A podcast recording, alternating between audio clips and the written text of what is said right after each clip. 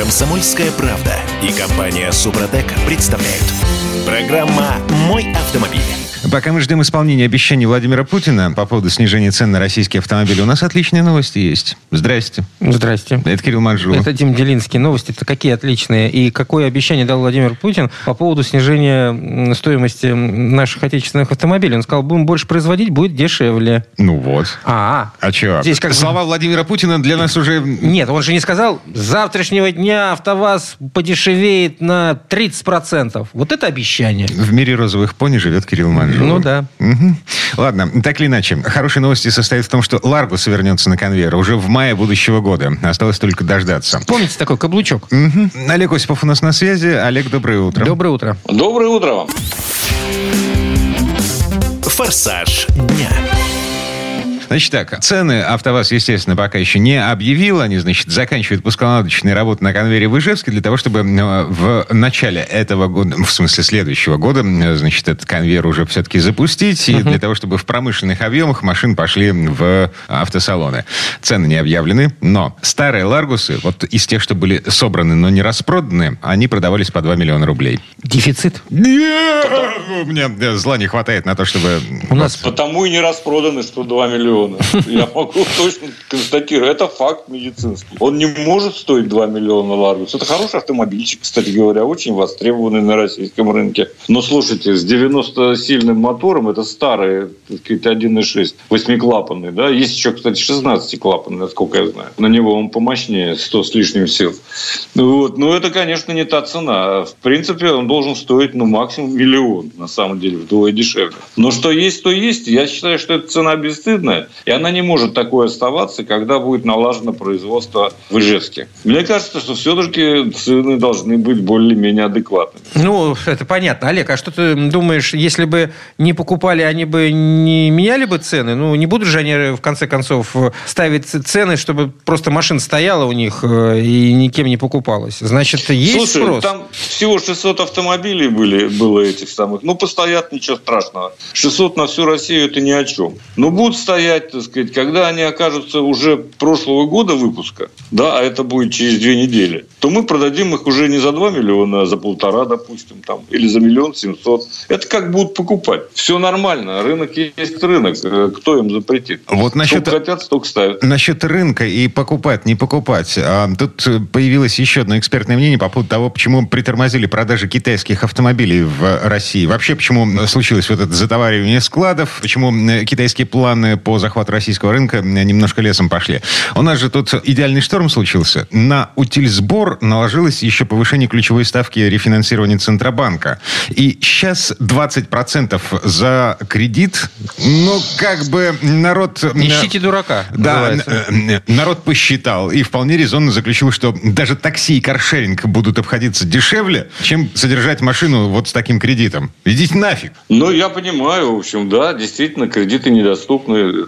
Ну, правда, есть разные ставки. Э, Я тут посмотрел по рынку. Можно э, чуть-чуть дешевле, там, допустим, 16. Даже где-то 14 видел. Но, в принципе, 20 это уже запредельно, конечно. И даже если вы покупаете автомобиль для бизнеса, который как бы, так сказать, себя окупает в течение там года-двух, да, все равно это получится невыгодно, потому что вы столько не заработаете. У вас норма прибыли не может быть такой высокой, да, вот из этого надо исходить. У Уж дилера... не говоря о частниках. У да. Автомобильного дилера легко и непринужденно может быть такой высокой доля прибыли, но другой вопрос. Слушай, ну они ж не автомобильные покупают дилеры, с такими принципе, кредитами дилеры машины. не должны зарабатывать на марже. То есть у них там сейчас прибыль составляет норму где-то около 6%. И это много. На самом деле дилеры зарабатывают обычно на услугах. То есть э, сервис, ремонт и так далее. Это в нормальной жизни, в нормальных условиях, а вот не, не в той вакханалии, в которой мы живем последние сколько? В 20 году, в 19 году у нас в последний раз был нормальный автомобильный рынок. Ну, в каком-то смысле, да, можно и так сказать. До ковидные времена. Так или иначе, Ларгус нам обещают вернуть в мае будущего года. В январе будущего года калининградские товарищи выпустят KX-7 Кунь-Лунь. Как красиво. А вот я все-таки я восхищаюсь теми людьми, которые придумывают Может, названия для российского Может быть, это рынка. китайский чай, Не- нет, а не ку- машина? Это тебе не какой-нибудь там... Вы Вот кунлунь, другое дело. в хоккей не играете. Вы что? Вы... Нет, не играем. Есть такая команда китайская, да. Кунь-лунь. Да, да, да. Но звучит как чай. А, Э, Много ли болельщиков за эту команду в России? Вот думаю. Но в, в России не с учет- должно быть. Китайская с же команда. учетом того, что они, по-моему, базируются в мытищах. Вот именно. Ну вот все мытищи и болеют. Ладно. а, значит, Слушайте, это большой, красивый город, что там говорить? Да, да, Кай X7 Кунь-Лунь это большой красивый кроссовер. Чуть Да, меньше, чем так 4,7 метра, по-моему, почти 5 метров в длину. Будь здоров вообще. Туда можно э, поместить много людей и поклажек. Много хоккеистов за- Да, соберутся. я знаю, то, что там два будут, два всекитайских э, двигателя, 1,5 и 2 А, чудесно. Значит, «Москвич» нам обещает еще две премьеры. «Москвич-5», э, среднеразмерный кроссовер. Это «Сихол X6» э, компании «Джак». Официально такая тележка в России не продается. По параллельному импорту за нее просили 2,5 миллиона рублей. Но вот я сейчас посмотрел, а, ни одной машины китайского производства, которая будущий «Москвич-5», в, в нашей стране нет. Ну, то есть она не продается. И еще обещают большой кроссовер э, на «Москвиче», э, «Москвич-8». Восемь. Да, «Сихол X7». Да, опять пол, передний привод исключительно. Ну, так... Скукотища. Да, а тебе зачем полный В привод? смысле зачем? Зачем покупать кроссовер с передним приводом? Это бред собачий. И на вариаторе, вот как Кирилл. Нет, ты знаешь, Дим, вот учитывая нашу зиму и тот снег, который почему-то никуда не исчезает, да, его не убирают с улицы, я сейчас говорю, боже ты мой, ну не дай бог было бы мне иметь седан в данной ситуации. Только полный привод, хоть вариатор, хоть робот, хоть, я не знаю кто, хоть э, кого угодно там в трансмиссию засуньте. Только это меня и спасает. Я свой- Любой сугроб мне э, припарковаться, любой. Я свой универсал в однеху вытолкать могу. А ты? А не надо ничего толкать. Я, я сел в машинку и поехал. И неважно, где припарковался. М, Ладно, не суть. М, Мы здесь о, о том, что конкуренция возвращается. Ну, правда же? Ну да, названий-то много. Вот и конкуренция. Вот Кунлунь есть. Конкуренция Ну в да, названии. Хотите, хотите Кунь-Лунь, хотите там, я не знаю, Москвич, хотите Манжара. Манжара лучше, кстати, наверное. И дороже. Да. И дороже. Да, да, и дороже немножко. Я, правда, не знаю, сколько Кунлунь будет стоить. Э, Что-то я цены не видел. Слушай, ну, Ну, дешевле посмотрим. Маржара. Точно. Я, я думаю, да вряд ли. Серьезно? Э, Я думаю, что с двухлитровым движком он будет стоить примерно столько же. Ну, Вряд ли, вряд ли дороже. Но хотя передний привод, может быть, и дешевле будет. Но около трех, я так предполагаю. Вот давайте посмотрим. Будет интересно узнать, так сказать.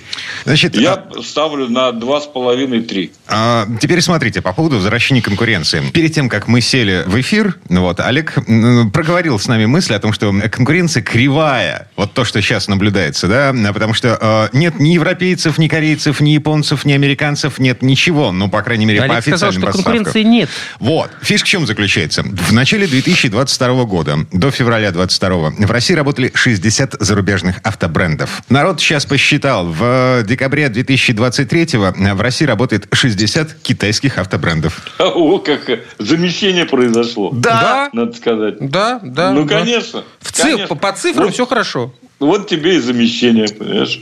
Я что-то только не знаю, чтобы кто-то из них так очень сильно э, вкладывался в российское производство и снижал цены. Пока не вижу. Может быть, увидим еще. Еще не вечер, как Слушайте, говорится. погодите, погодите, объясните мне, Придет пожалуйста. еще 60, там их много, там их сотня всяких э, этих самых компаний. Поэтому придет еще 60, вот тут и развернется конкуренция, А, можно сказать. смотрите, Ожесточится. Минуты полторы до конца этой четверти часа. Объясните мне, пожалуйста, расскажите. а, Значит, вот Мерседес поставил завод в Подмосковье. А Снизились цены на Мерседесы в нашей стране. BMW поставил завод в Калининграде. Снизились цены на BMW. Hyundai поставил завод в э, Петербурге. Снизились цены на Hyundai в России. Конечно. Еще как. Да вы что? И они получили, А ты помнишь конечно, цифры, ну, которые были нет, до Вот того? в том-то и дело, что я не помню. Они, нет, это я помню прекрасно, так сказать. Они получили пр- преференции по налогам, по акцизам и так далее. И они действительно продавали за вменяемые деньги. Во всяком случае, за 2 миллиона ты мог купить совершенно спокойно кроссовер, там, допустим, тот же Hyundai или тот же Kia. За 2 миллиона тогда можно было купить очень хороший кроссовер с полным Конечно, приводом и со всем фаршем. Я, нет, безусловно, действовало все это. Здесь пока еще а, вот этот принцип не работает. Но не знаю, как будет дальше. И кроме всего прочего, что касается конкуренции, мы когда говорим о тех 60 компаниях, мы говорим примерно, я не знаю, там от 10-20 двигателях разных, да? А сейчас мы говорим о двух двигателях, ну, о трех. Это полтора, два и три литра. Все, точка. Никаких других вариантов нет Олег, у китайцев. да, Хотя их 60. Я понимаю. А, э, кроме двигателя есть еще э, подвеска и коробка передач. Дим, вот ты- от них зависит, как эта машина ведет Ты себя на по- дороге. вот- ты посмотри, Послушай, об этом- одно и то об же этом- все. Об этом лучше даже не говорить э, в сочетании слов э, подвеска и китайский автопром. Это тоска. Кстати, у Кунлуня, между прочим, есть очевидное э, преимущество между э, по сравнению с конкурентами китайскими же. У него колеса нормального радиуса и диаметра. А, в в смысле- отличие от этих колесиков, которые стоят на других машинах. Вот на что я обратил внимание. КХ-7 Кунь-Лунь калининградской сборки обещается выпустить в продажу после новогодних каникул. Ну, ладно, окей. Э, Вот в Будем этом- ждать. В этом С нетерпением. прерываемся. И С мрачным Кириллом Манжулой мы еще вернемся буквально через пару минут. Олегу Осипову спасибо. Олег, спасибо. Всем удачи на дорогах. Пока. Пока-пока. В следующей четверти часа к нам присоединится Юрий Сидоренко, автомеханик, ведущий программы «Утилизатор» на телеканале Че. И поговорим о том, что дарить автомобилистам на Новый год. Комсомольская правда и компания Супротек представляют. Программа «Мой автомобиль». А вы уже с подарками-то определились? Не-а. Да Вот самое ненавидимое время года. Середина- вообще. Вторая половина декабря, это когда тебе нужно всю голову сломать над тем, что ты дарить собираешься своим близким, друзьям. Нет, чтобы целый год этим заниматься. Так опять же дождался конца почти что декабря. А Подарки автомобилисту обсуждаем. У Юрия Сидоренко, автомеханик, ведущего программу «Утилизатор» на телеканале Чей, есть рекомендации по этому Совершенно неожиданно. поводу. Юр, доброе утро. Доброе утро, Юр. Доброе утро, друзья. Автомастер.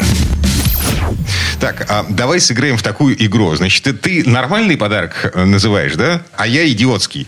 Ты подготовился? У тебя большой список идиотских подарков? Ну, так, немножко есть. А кому дарить-то подарок? Мне будете? А, Видимо, да. Ну, я же должен как-то участвовать в вашей игре, хотя бы ну, ну, в такой роли. Эта роль меня устраивает вполне.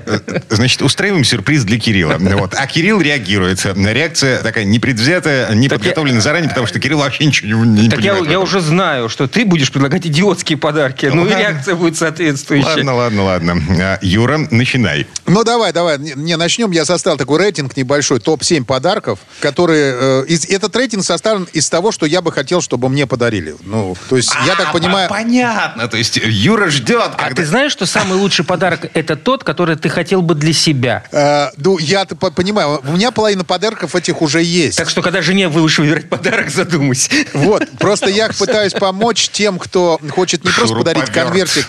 О, шуруповерт. Шуруповерт. Обалденный подарок. Мне, кстати, подарили на день рождения шуруповерт. Шикарный просто. Я очень хотел. И мало того, мне на- в этом году мне подарили очень крутой подарок. Просто все скинулись и подарили мне снегоуборщик. А, Вот Юра мог дачник. подумать? Ну да, да, да. И поэтому для меня, честно говоря, это просто кайф. Я вот каждый раз, когда сейчас еду на дачу, я просто вот радуюсь от этого подарка. Ну, класс. Так, Так, перейдем. Да, Давай. теоретическая часть закончена, а давай практическая. Да, я готов. По, по мере возрастания стоимости сейчас будем говорить. Итак, первое. Ящик-органайзер для автомобиля.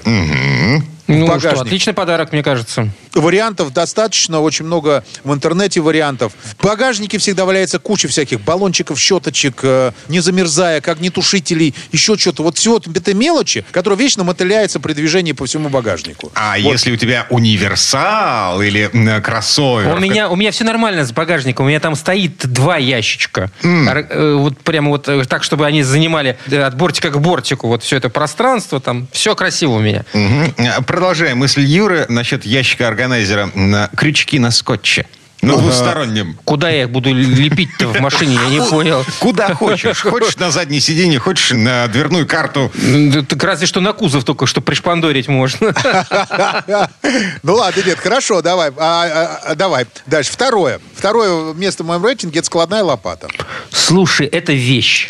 Зимы сейчас такие. Я, я видел такую лопату, она прямо вот размером с ладонь мужскую, а раскладывается вот Прямо у нее Вот. даже еще есть этот такой этот, от- э, не штык, а как это называется, ки- кирка. Ага. Вот, вот я, Откидная. Да. я вот про такую лопату как раз и говорю, ребят. Естественно, я сейчас говорю о хороших подарках. То есть, если вы купите лопату за 100 рублей или за 200, это будет плохая лопата. Складная лопата, вот которую я, например, с удовольствием дарю, она стоит порядка 3,5-4 тысяч рублей. Такая там, она, знаешь, там ручка собирается, она титановая, можно ей дрова рубить, там пила есть на ней, прям вот на лезвии. То есть, она не варианты тупится. С Прям шикарно. фонариком, а, вот только Ну, с радиостанции. да, Лопата с- с фонариком с это несколько странное приспособление, заметь. Если еще и дрова рубить, э, что с этим фонариком будет? Эм, Он, видимо, там- вынимается оттуда из корпуса. А, Там, Наверное. там все прикручивается к ней, понимаешь? Там такое все в одной упаковочке лежит. Очень классная вещь. Если застрял где-то там, ну, пойти там веточек подрубить, подложить. Ну, то есть классная штука. И зимой вот даже откопать машину шикарно. Вот это очень хороший подарок. Давай, Дима.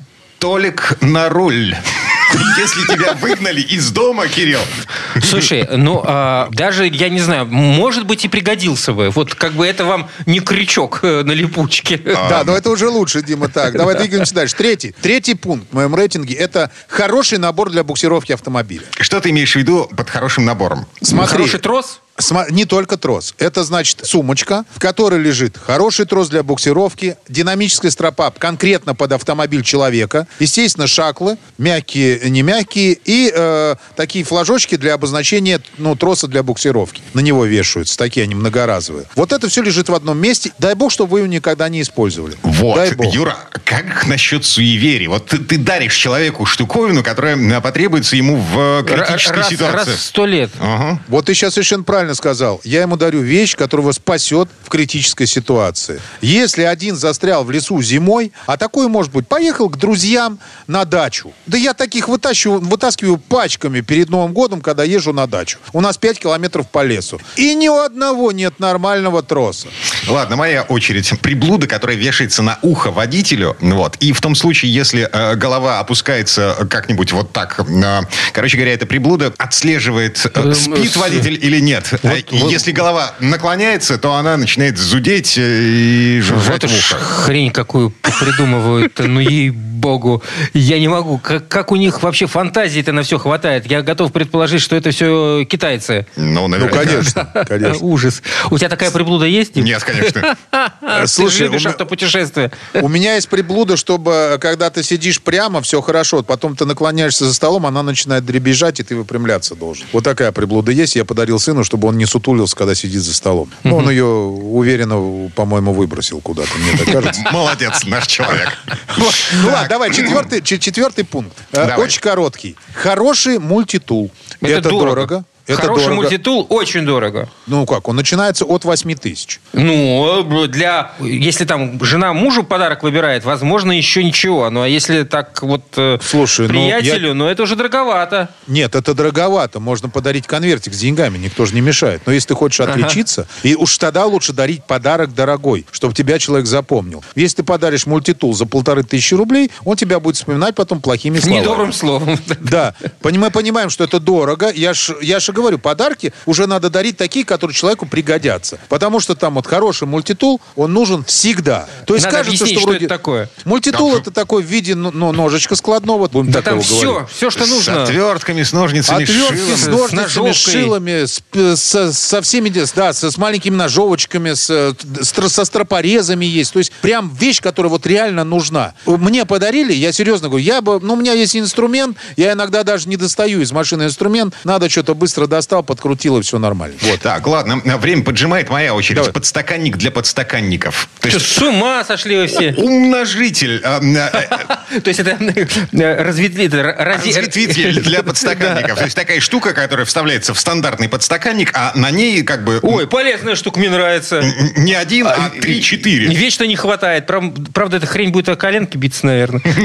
Ты еще хранить ее где будешь. Слушай, ну, ну все, Кирилл, понятно, что можно нужно дарить. Там две вещи, которые можно ему подарить. Он будет доволен. Наверное, если не будет коленками биться. Давай, пятый пункт. Быстро. Портативное пускозарядное устройство. Уже Отличная рассказывал штука. про это много раз. Это дорогая вещь, но если вы подарите кому-то, это просто класс. Потому что даже если он сам себя никогда не заведет, а это обязательно произойдет в жизни. То есть кто-нибудь да забудет когда-нибудь выключить там габарит или еще что-то, или магнитолу. Ну что-то забудет. Отключить все. И с утра вышел, завелся все. У меня же супруга довольная просто, я ей подарил. Понимаешь? И все. Все шикарно. Дальше, шестое. А, это погоди, разли- моя, очередь. На- Набор А, ну я наклеек в виде поторop- пулевых отверстий. Нет, э, Дима, это вообще са- сам себе дари такие подарки.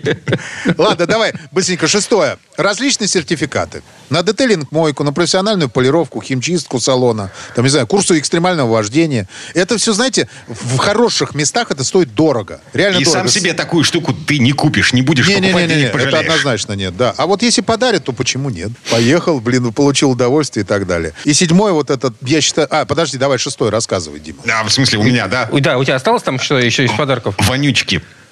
Вонючки? Ты, ты имеешь в виду ар- ароматизаторы всякие? Да-да-да-да-да. Ну ничего, пригодится. Че, я люблю, когда пахнет хорошо в салоне. А, ну да, но надо комплект подарить сразу же разных, чтобы потом нормально Лет, запах лет- на 10 вперед, если. Да, да, да, да. да. раз. Слушай, ну и последнее, вот то, что мне очень нравится, на, набор хорошего инструмента. Хороший набор инструмента.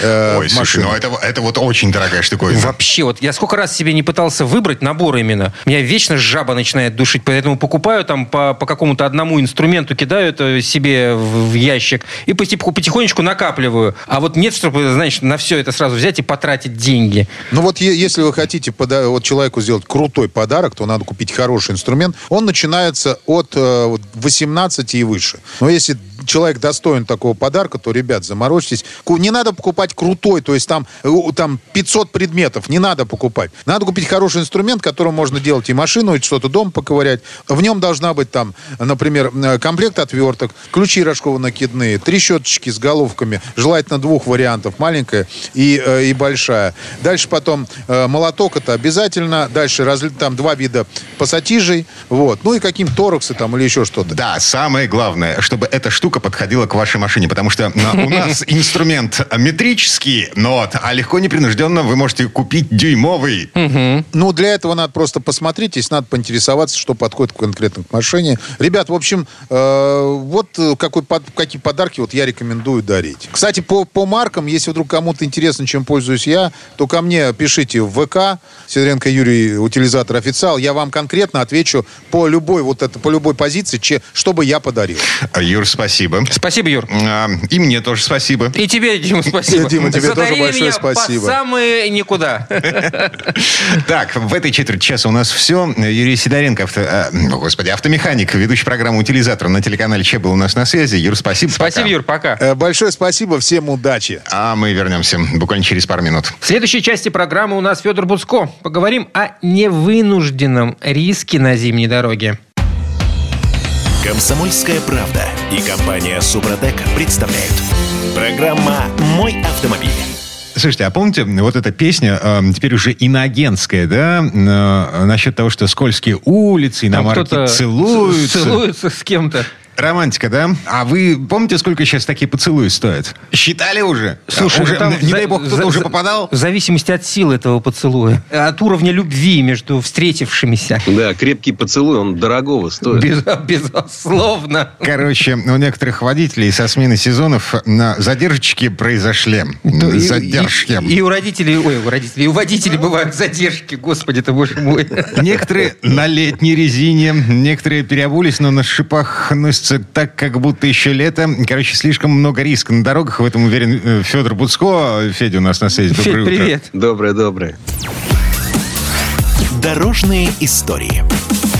Ну что, мой сугроб стоит во дворе. Ждет большого традиционного путешествия из э, Петербурга в Завидово. Ну, точнее, в Конаково. Ты уж определись, куда ты едешь. Завидово и Конаково это, ну, А, такие, да. понятно. В общем, в прошлый раз, кстати, было довольно весело, когда жена пыталась объехать по правой полосе снегоуборочную машину на трассе М11. Снегоуборщик ехал Ну, в левой, в левой Ну, полосе. в левой полосе тоже снег убирать надо. Да, и он отбрасывал жижу с комьями снега не просто в сторону, а полтора, на полтора метра вверх. Километров 10 мы плелись за этим снегоуборщиком, потому что у жены срабатывал рефлекс «ничего не вижу, не еду», потому что как только жижа залепляет лобовое стекло, она тут же сбрасывает скорость. А дворники Ну, включают? и правильно делает. А они правильно. не Это- справлялись. Это главный принцип вообще, э, о котором нельзя забывать. Зимой это не вижу, не еду. Это касается не только снегоуборщика, который вам залепит, и у вас будет страшный грохот, когда всю машину, включая лобовое стекло, засыпет вот этой вот мерзкой жижей, вот этими комьями. Вы первое время будете ничего не видеть, вы, вы просто вы движетесь в каком-то снаряде, понимаете, без окон. И это очень неприятное ощущение. И вы же не знаете, что впереди. Поэтому, ну, ну то есть, конечно, пробовали, обгоняли, знаем, но это очень неприятное ощущение. Если э, ты не чувствуешь уверенности, то не нужно исполнять маневр. Если ты не видишь, куда ты едешь, не нужно ехать. Это бывает не только из-за снега. Это бывает, например, из-за фар, э, который тоже залепило грязью, и у вас вот э, раньше вам ближнего света хватало метров на 40, а теперь что-то и на 15 не очень. А вам направо поворачивать, а там темно, не освещенно. Не надо туда ехать с такой скоростью, что вы не сможете остановиться. Если там вдруг окажется, например, пешеход, или открытый люк, или стоящая машина, или еще какая-то помеха, вам надо будет резко реагировать. А сможете ли вы э, настолько быстро остановиться, насколько светят ваши фары? А ведь можно и просто по родному проспекту ехать. Вот едешь ты по этому самому проспекту и видишь асфальт, на нем даже снега нет, или да, вроде нет. Ну так, кажется, что он чуть-чуть темнее, чем обычно. Ну такой, чуточку вот такой, как будто его покрасили немножко. И думаю, что все нормально. А на самом деле он покрыт вот этой пленкой, которая появляется из смеси реагента, пыли, снега и всего прочего. И вот на ней держака, ну то есть зацепа, зацепа ваших шин с поверхности э, очень мало. И вот вам кажется, что все нормально, а вот попробуйте притормозить. Это вообще очень полезно. Вот выехал ты на какую-то новую для себя дорогу. Новую не в смысле, что ты по этому маршруту первый раз едешь, а вот э, ну, другая температура, другие осадки. Э, И, собственно, если сзади никого нет и по бокам машин нет, ну попробуйте потормозить. Проверьте посмотрите, сцепление. Как, как вообще? Оно как? Оно тормозится или нет? Возможно, вы удивитесь, потому что вы нажмете и услышите такой тыщ-тыщ-тыщ-тыщ-тыщ, да? АБС. педаль тормоза срабатывает АБС-система, да, антиблокировочная. Слушай, Федь, И а вот- это значит, что вы ошиблись. Ну, в смысле, если сработал АБС, значит, вы едете неправильно. Федь, скажи, а вот э, ты как предпочитаешь, на шипах или на липучке? Я на липучке предпочитаю. Вот я, люблю собственно, шипы, тоже. Потому что я живу в Москве, у меня большинство маршрутов в пределах Садового кольца, я вообще дальше редко выезжаю. Поэтому мне на липучке нормально. Ну, вернее, иногда я выезжаю, я сейчас из Иркутска в Москву на машине доехал, и я ездил там, у нас был длинный маршрут, и много разных машин, можно было меняться. Я ездил и на липучке, и ездил и на шипах. Ну, на шипах, да, понятно, что когда ты на налить выезжаешь, э, шипы вроде как предпочтительней, но на самом деле меня липучка абсолютно устраивает. Да, я понимаю, что машина может чуточку скользить, ничего страшного в этом не вижу. Ну, доколе э, шины сами себе хорошие, резиновая смесь правильная, пр- ламели, протектор, все сделано хорошо, меня липучка вообще не смущает ни разу, я предпочитаю такие. Ам, да, ты, Дим? Я тут ржал. У нас вчера во дворе редакции, вот буквально здесь, на Ну. Гатчинской, в Петербурге, а, значит, мы выталкивали какой-то Мерседес заднеприводный, который зашлифовался. Подожди, там же жижа была. Вчера вообще плюс был пяти- э, и в районе плюс-минус, ну неважно. Ну не так холодно, там льда-то не должно было быть. И Тем не менее, э, этот мер с задними колесами докопался до льда и выехать не мог вообще никак. Нам пришлось в четыре руки его выталкивать, ну просто потому, что у него была липучка. Ну, Он и на шипах, может, буксанул бы. Там же это важный момент, когда ты на льду. Очень важно вот не провоцировать вот эти лишние пробуксовки. Вообще, в принципе, когда вы зимой разгоняетесь, вам нужно стараться как можно меньше буксовать. Чем меньше буксуете, тем быстрее разгонитесь. Нажмете газ в пол, ну, будете на месте шлифовать. Толку Мгм. мало, да? Нужно вот это плавность нужна. Вообще во всем нужна плавность зимой. Это вообще принципиальный момент. Это на самом деле нужно и летом, но летом вам, когда у вас там хорошая дорога, хорошие шины, вам многое прощается. Ну да, вы как там рисковато рулем, рисковато там педалируете, ну вроде как ничего, вроде проканала. А зимой это все дело, граница вот этого, когда проканала или не проканала, она смещается. Чаще не получится, чем получится. И поэтому просто очень важно э, вот такая плавность. Это не- плавность это не, не когда вы медленно все делаете. Это когда вы делаете плавно, без резкости, да, бе- без резких ускорений, торможений и без резкой рулежки. Тогда как бы вроде все получается не- неплохо и, и вроде как ездишь. То есть ездить можно. Но у меня такое впечатление, что у людей действительно в голове не всегда переключается вовремя вот этот тумблер на зиму. Я имею в виду водителей. И много народу гоняет. У меня знакомый водитель большегруза, который из э, соседней области ездит, э, возит там грузы на московские стройки. э, Он просто мне говорил о том, что он звонил, говорит, я хочу взять больничный больничный на этот месяц, про ноябрь. Я не могу на это смотреть. Народ носится, летает, спешит куда-то. И совершенно забывает такие совершенно простые, вроде бы базовые вещи, о которых, наверное, имеет смысл, ну, может быть, еще раз даже повторить. Да, ну, давай, давай, законы давай физики, да, что есть зацеп. Все, что вас связывает с дорогой, это вот эти шины ваши. Причем не вся эта огромная шина, тяжелую, которую вы прете на шиномонтаж. У нее есть пятно контакта, то есть та часть, которая прямо сейчас с дорогой соединяет вас, а она размером с ладошку. Да? Не нужно ее переоценивать. Нельзя зимой залипать в телефон. Это летом -то нельзя, но, но зимой, когда вы летом привыкли, что да, я там буду раз-два, две секунды поднимать глаза на, на дорогу, отрываясь от экрана смартфона, да, если что, я там, я быстро переношу ногу, да, с одной педали на другую, успею затормозить, кажется вам. То есть зимой-то уж точно э, эти две секунды будут критичными. На встречку, конечно, лезть не надо. Вот зимние вот эти люди, которые иногда на машинах, которые, мне кажется, совершенно для этого не подходят, вылезают на встречную полосу для обгона, ну, такое себе. Понятно. Я не хочу сейчас требовать там, и не, упаси боже, не пытаюсь, что если у вас там старая заднеприводная российская машина, то, то никого не обгоняйте. Да нет, конечно, но, но разумность какая-то при этом нужна. И вот это, это вещь, о которой вот вы как раз говорили, про то, что если не видишь, то не едешь. Ну, ну, потому что много времени темного, много пешеходов. Пешеходы иногда ходят в такой одежде, которая просто сливается с окружающим пейзажем. Ну, Особенно зимой, страшно. да. Я, как человек, дважды объезжавший бабок на дорогах, скажу вам, что это, это страшнее, чем вы видите оленя у себя перед капотом. Это, это еще долго с вами этот стресс будет жить, если вдруг, ну, вот кто-то, вот бабушка вылезала из сугроба и, понимаете, вот ступила на проезжую часть. А жизнь... Неожиданно для вас. Жизнь Федора Буцкова к этому не готовила. До нас всех. Ну да, но это страшно, действительно ужасно. Не дай бог человека сбить, ну ты что? Не-не-не. Еще по... Сплюни по голове, по по голове, по, по столу, по, по, хоть головой Господи, по столу. какие мы суеверные, да. Ну, и, и да, конечно, да. машину чистить, да, помните, да, о том, что, что очень плохо ездить, когда вам ничего не видно. У вас дворники, к сожалению, вроде okay. плохо работают. Да, видел, лед намерз. видел сегодня кадр на, на, на автомобиле. По-моему, это каршеринговый автомобиль, но это не... Просто у него лобовое стекло дворниками от снега очищены, у него все залеплено. У него залеплены фары все причем таким толстым слоем снега. Заднее стекло, на крыше огромный сугроб. И боковые стекла, потому что снег был такой влажный, и все облепил. У него только вот... Э, это, кстати, подсуд... ну, не подсудное, но это делает нарушение, за которое теоретически штрафуют. Там, конечно, штрафы невеликие. Но, вернее, так. Э, штраф за то, что у вас машина, в принципе, покрыта снегом, это 500 рублей. Ну, за фары могут отдельно, за световые приборы выписать. Но хуже того, если у вас номера залеплены снегом. А это уже езда с нечитаемыми номерными знаками. Тут, тут на порядок выше штраф, поэтому все-таки до какой-то степени чистить машину надо. Я понимаю, есть соблазн уже поехать. Сейчас я где-нибудь там на проспекте газанул, и все его ветром и сдует.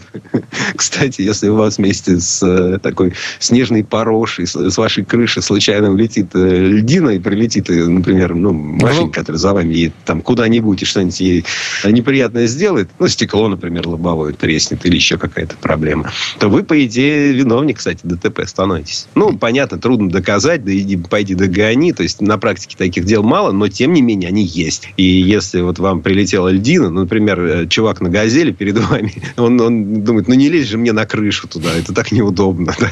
И у него такой пласт льда падает вам на капот, например, то в принципе, ну, не стесняйтесь э, обратиться, значит, э, за компенсацией. Ладно, мы откопаем наши машины. Откопаем, куда же Ну, чуть-чуть Это попозже. же еще физическая зарядка, это же здорово. Ты с утра вышел, машина машина чуть-чуть прогрелась, только недолго прогревайте, за это тоже штраф, кстати, есть. Господи.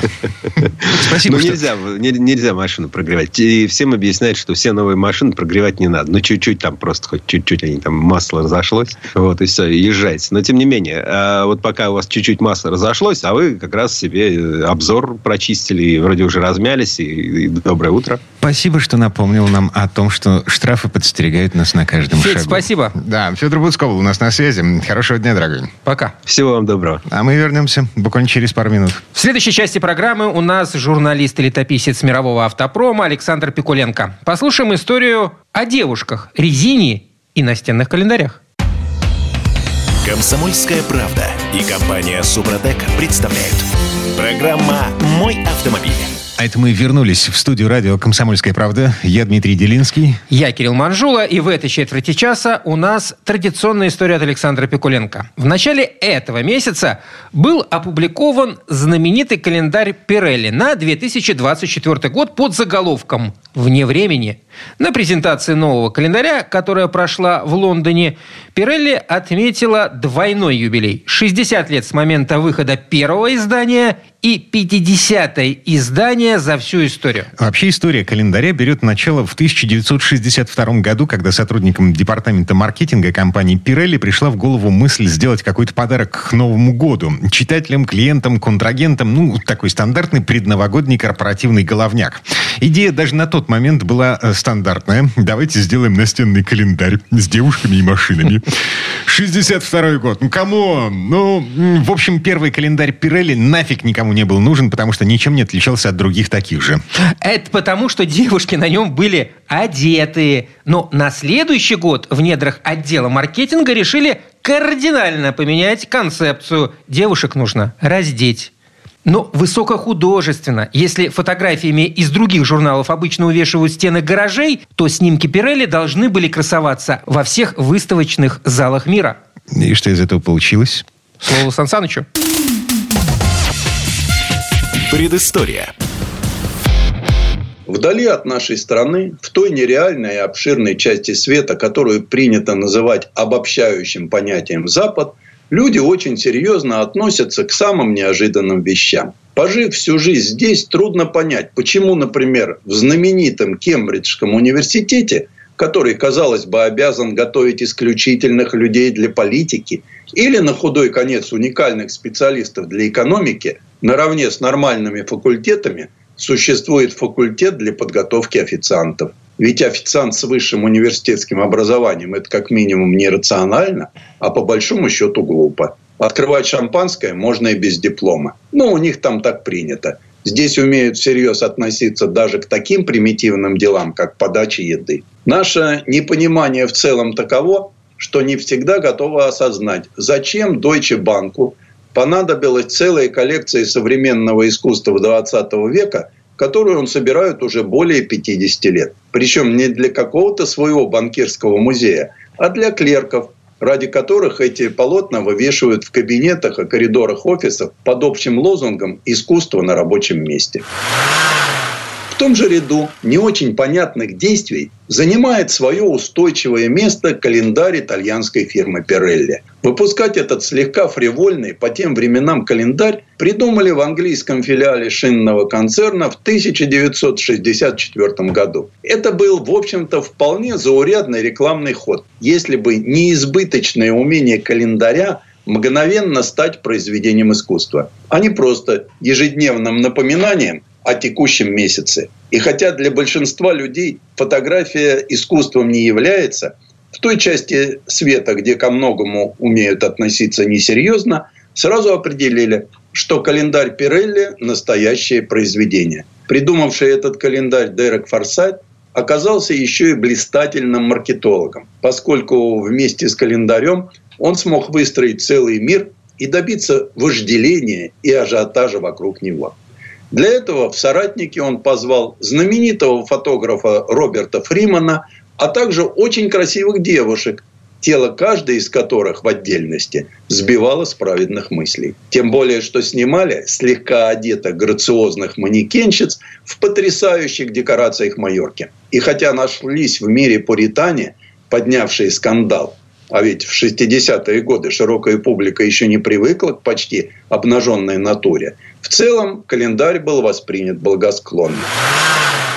Но кроме непривычной и стильно поданной женской красоты, которая воспринималась многими как подрыв устоев, у календаря была еще одна очень грамотно продуманная составляющая – его недоступность. Календарь всегда печатали ограниченным тиражом и ни в коем случае не пускали в продажу только дарили, вручая как бесценный предмет избранным партнерам по бизнесу. А для поднятия тонуса еще и президентам, королям, политикам и просто миллионерам. В общем, тем, кто в случае особого глубокого понимания бесценного искусства и высочайшей художественности данного творения мог напрячь свои связи и познакомиться с каждой фотографией наяву, убедившись, что съемка весьма точно передала и образ, и настроение, да и характер каждого персонажа. Календарь в качестве рождественского подарка преподносили королю Испании, герцогу Эдинбургскому, принцу Чарльзу, ставшему ныне королем Карлом IV. А такая знаменитость, как Джон Леннон, во времена своей оглушительной славы в составе «Битлз», посылал своего шофера на Роллс-Ройсе, чтобы забрать несколько экземпляров прямо на выходе из типографии. С тех пор на протяжении шести десятилетий многие пытались разгадать секрет успеха этого проекта. Каким образом календарь, который не продается и не приносит никаких доходов, окупает, тем не менее, свой бюджет в 7 миллионов евро. А все дело в том, что каждому выпуску посвящаются тысячи статей в газетах, журналах, программах телевидения почти всех стран мира. Это и есть фантастическая, грандиозная по масштабам рекламная кампания, которая только подтверждает имидж Пирелли как производителя эксклюзивной и стильной продукции, а не просто обыкновенных черных округлых шин. А самый главный принцип календаря в том, что каждый год один из лучших в мире фотографов снимает для него самых привлекательных в мире женщин. При этом ни один выпуск календаря не похож на другой. Ежегодно меняются темы, авторы и модели. Участвовать в этом действии не отказывается никто. Это особая честь и посвящение в круг избранных. Даже самые скаредные фотографы готовы работать для него бесплатно. Именно календарь Пирелли открыл таких звезд, как Наоми Кэмпбелл, запечатлел для будущих поколений Синди Кроуфорд, Кэрри Отис, Эву Герцогову, Летицию Касту. Были героинями календаря и звезды прошедшей эпохи. Мэрилин Монро, Бриджит Бардо, Софи Лорен. С каждым годом фотографии в календаре становились все откровеннее. Но теперь это вызывало только восторженные отклики. Художники света и тени все активно выставляли на показ женскую сексуальность. Дошло до того, что в середине 90-х супермодель Синди Кроуфорд, снявшись для календаря Пирелли, чуть не развелась со своим тогдашним мужем Ричардом Гиром и запретила публиковать эти фотографии где бы то ни было. Празднуя 40-летие своего проекта, Пирелли на фоне былой откровенности выпустила свой знаменитый календарь с фотографиями полностью одетых, а не обнаженных женщин. По мнению фотографа Питера Линдберга, полуголые тела уже порядком надоели. На обложке юбилейного издания поместили девушку в пальто. Кстати, в этом календаре в качестве модели выступила 17-летняя племянница Джорджа Буша, младшего, Лора Буш. Она потом вспоминала, я поговорила с бабушкой и дедушкой. И когда я сказала, что фотографироваться буду в одежде, они очень обрадовались. В 2024 году календарю исполняется 60 лет. Это, правда, не означает, что их было выпущено столько же. В истории издания случались перерывы, когда Пирелли не осмеливалась вкладывать деньги в искусство и вспоминала, что ее основной профиль – резинотехнические изделия для автомобиля, которые из-за нефтяного кризиса перестали хорошо продаваться. Но как только мировая экономика преодолевала и последствия спада – календарь вновь печатали. Юбилейный календарь на 24 год готов. Его презентация прошла в нешироком кругу, но с широким размахом. Автором стал принц Гай Ази, художник-самоучка из города Акра в Гане, который начал свой путь в фотографии 16-летним, делая снимки на старый iPhone. Героями юбилейного издания стали известные деятели из разных областей. Модель Наоми Кэмпбелл, актриса Анжела Бассет, писательница Марголи Шеттерли, поэтесса и общественный активист Аманда Горман, актер Идрис Эльба, певица Тива Савадж и Тияна Тейлор, художник Амоако Боафо, продюсер Джеймс Сэмюэл, футболист Марсель Десаи, а также сам принц Гаязи. Одну из своих работ автор посвятил 25-летию королевства Ашанти, где отразил празднование годовщины – с участием короля Отумфуо Осеи Туту II. Съемки календаря проходили в Лондоне, а затем на родине принца Гаязия в Гане. Тираж уже расписан. Так что 50 тысяч человек на земном шаре, даже не очень разбирающиеся в искусстве, получат в руки издание, благодаря которому они и их окружение станут немного иначе относиться к шинам. Вместе с ними на волне сладострастного возбуждения и накрытые волной публикаций заметно лучше и заветно более внимательно к шинам Пирелли станут относиться и те, кто календаря не получит никогда, но в очередной раз про него услышат и увидит часть его иллюстраций, качественно перепечатанных гламурными изданиями. Голова будет кружиться почти у всех, как она кружится у любого купившего на закрытом аукционе редчайшую бутылку вина многовековой выдержки, найденную на дне моря рядом с затонувшим кораблем. По вкусу это просто хорошее вино. И никогда не ясно до конца, от чего кружится голова. От градуса или от осознания легенды. Предыстория. Сан Саныч, спасибо. Это был Александр Пикуленко, летописец мировой автомобильной индустрии. А у нас на этом все на сегодня. Дмитрий Делинский. Кирилл Манжула. Берегите себя. Программа «Мой автомобиль».